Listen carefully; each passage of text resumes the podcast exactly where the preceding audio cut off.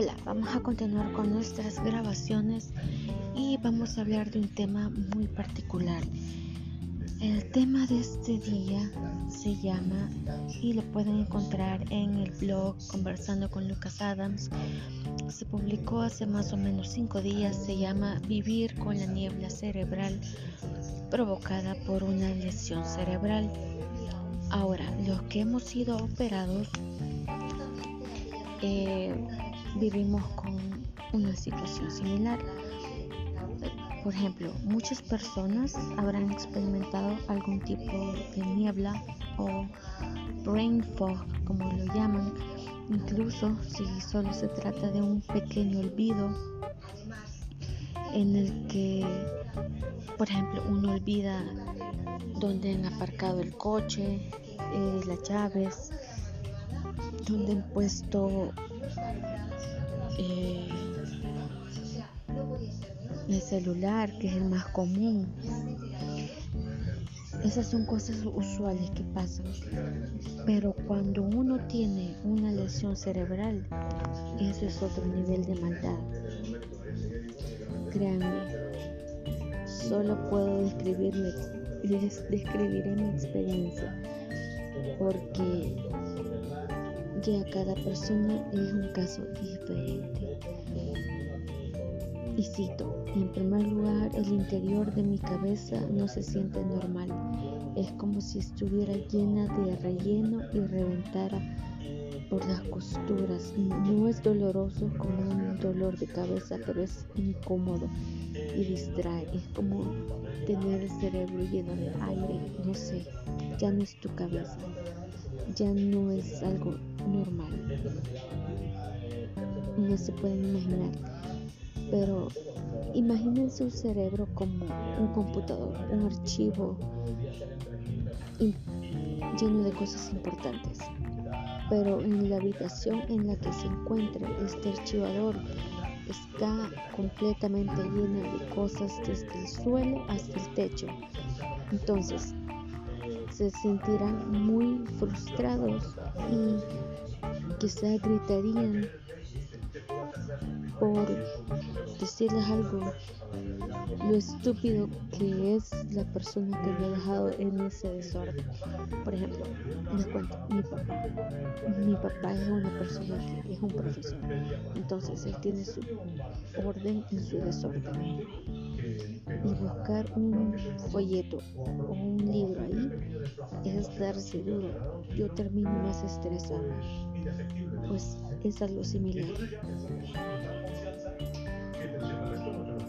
me lleva mucho más tiempo conseguir ese archivo haciendo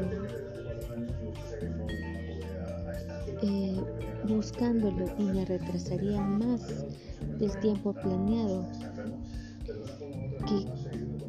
mm, ¿cómo les explico? al final del día yo estaría cansado de todo el esfuerzo que he hecho y con toda la razón porque tendría que resolver un montón de cosas.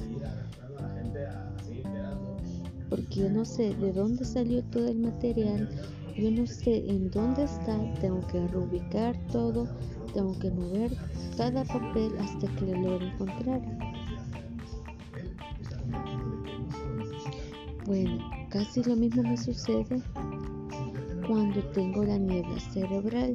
Me resulta difícil seguir lo que alguien me está diciendo, porque oigo las palabras, puedo entender lo que me quieren decir por sí solas, pero no puedo unir la frase, así que puedo saber cuál es el tema, pero eso es todo.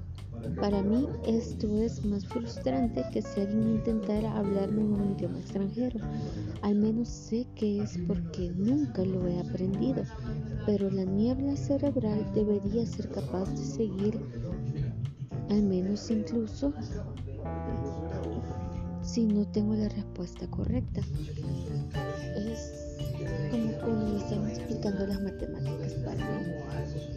Las sé que me están explicando algo, pero no lo entiendo. No entiendo simple y sencillamente.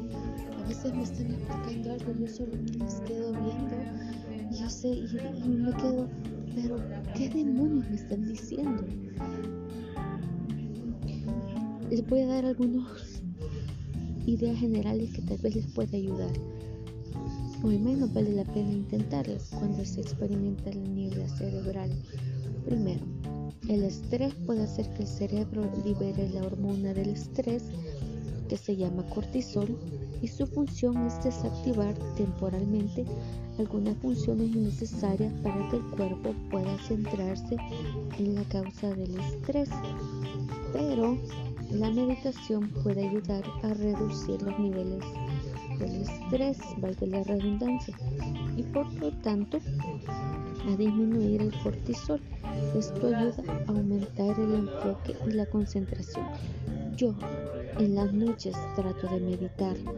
Eso me está ayudando y a repetir oraciones eh, breves. Me ayuda a mantener mi cerebro descansado. Hacer ejercicio, como nuestro cerebro utiliza 20% de toda la energía y el oxígeno de nuestra sangre, aumenta el ritmo cardíaco, puede ayudar a tu cerebro incrementar el flujo sanguíneo. Esto asegura que tu cerebro reciba más de lo que necesita. Dormir, esto sí es importante. Si tenemos falta de sueño, es nuestro cerebro el que más sufre. El sueño nos ayuda a consolidar los recuerdos del día anterior y por lo tanto ayuda al proceso de aprendizaje. Dormir una siesta te ayudará a corto plazo y debes intentar asegurarte de que duermas lo suficiente todos los días. Esto serían 8 horas. Mantente hidratado. Todos sabemos que es importante beber suficientes líquidos. Con líquidos me refiero a agua, no o suero. Nada de alcohol ni sodas. Eso es mi opinión. Ya lo que ustedes consideren que hidratarse es cosa de ustedes. Nuestro cerebro está compuesto por un 75% de agua, así que no es difícil imaginar cómo la deshidratación puede causar un problema para el cerebro. Solo un 2% de deshidratación afecta tu atención de memoria tu atención, perdón, memoria y otras habilidades cognitivas. Salir al exterior, la vitamina D la obtenemos del sol y se calcula que mil millones de personas en todo el mundo tienen un déficit de vitamina D. Además de ayudar a aliviar la niebla cerebral, mejora el estado de ánimo, por tanto ayuda a la depresión, mejora la memoria y aumenta la capacidad de resolver problemas. No somos vampiros, así que salgamos un poco a tomar el sol. Hay que hacer pequeños cambios en la dieta. Eso también puede ayudar a nuestro cerebro. Ácidos grasos o esenciales como el omega 3 presentes en pescados como el salmón, las sardinas son esenciales para la salud del cerebro, ayudan en la memoria pero si no puedes comer pescado, suplementos de omega 3 que puedes conseguir fácilmente. La raíz ártica, hierba utilizada en la medicina china para ser más resistente al estrés. La citicolina, el magnesio, esas serían algunas cosas recomendables. Y por el momento esto es lo que les puedo decir y seguimos en un rato con otros temas que quiero desarrollar, desarrollar con ustedes. Así que les dejo esta tarea, que investiguen los otros para que funciona y pueden terminar de leerlos en Conversando con Lucas Adams.